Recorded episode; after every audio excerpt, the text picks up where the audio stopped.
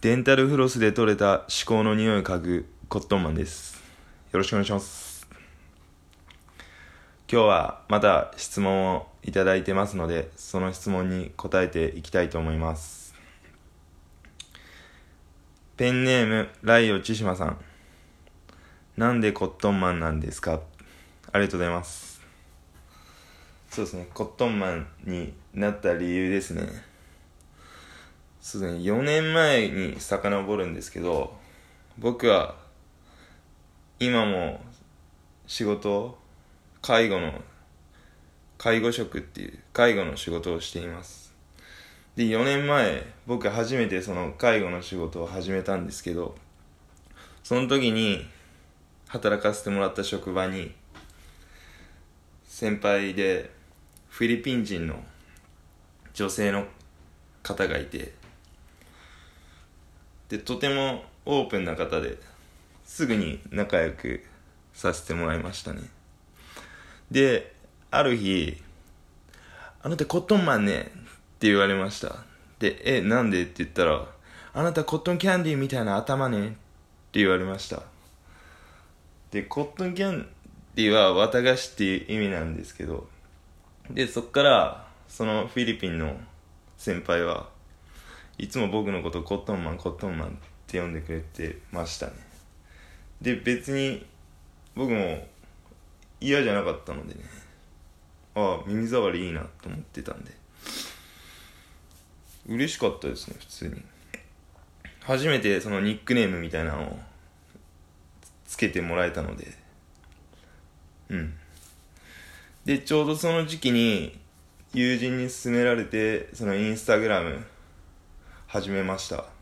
でその時にあのアカウント名何にしようかなであコットンマンにしようってなりましたね。なのでこれからもよろしくお願いします。2件目のお便り読まさせていただきます。グーグーガンモさん。米兵さんとの馴れ初め聞きたいです。ありがとうございます。そうですね。米兵さんって言っても日本人の方です。ニックネームですね、米兵さんっていう。そうですね、もう付き合いはもう5年前になりますかね。初めて会ったのは。で、僕は BMX 趣味なんですけど、その日は、まあ、いつも練習している場所があるんですけど、友人と2人で乗ってました。そしたら突然、何年前の BMX だっていうのに乗って米兵さんは現れましたね。ホフマンバイクっていうバイクなんですけどそのブランドは。スプロケでかいしフレーム太いし重たいし。ででまあその日来ていきなり教えてください。って来ましたね。でまあで還暦なので米兵さんはもうええー、って、いろんなことにその時驚いて、で、その日は3人で仲良く乗ったんですよ。で、別に連絡先とかも交換したんかな？あんま覚えてないんですけど。で、僕はいつもその、基本、一人で、その BMX 乗るのが結構好きなので、で、いつもその練習場所に一人で行って乗るんですけど、なんでかいっつもいるんですよね。僕が行ったらもう先にいるみたいな。